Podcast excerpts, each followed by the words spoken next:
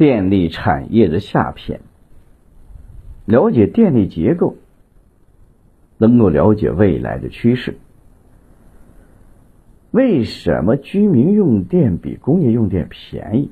中国电力市场上下游，上游是发电，中游是输电和配售电，下游是用电。一、电价及分配结构。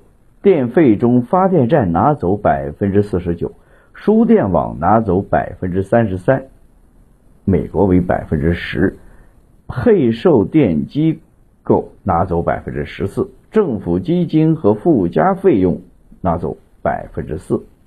输电网络相对比较强势，挤占了上游发电和下游配售电的一部分利润。居民用电比工商用电便宜百分之二十到三十。之所以便宜，是因为工商业的高电费去补贴居民用电，在大账上交叉拉平。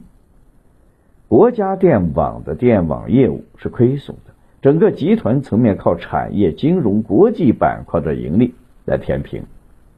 二零二一年发改委有一个观点，要完善居民阶梯电价的，也就是涨价。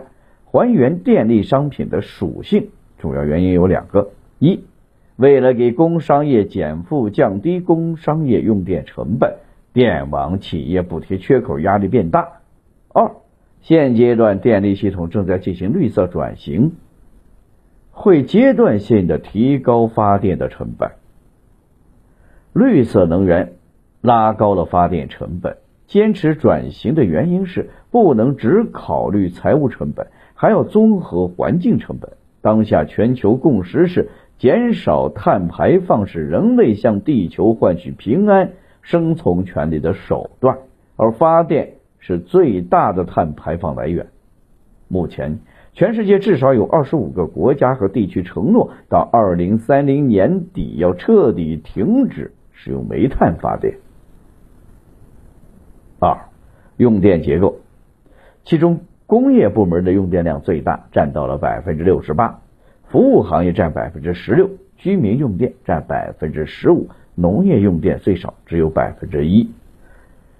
欧美和日本等发达地区，工业、服务业、居民用电分布差别不多，都在百分之三十左右。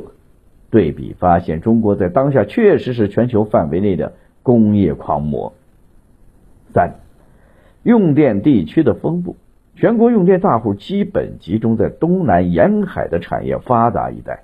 二零二零年全国用电排前三的省份是山东、广东和江苏。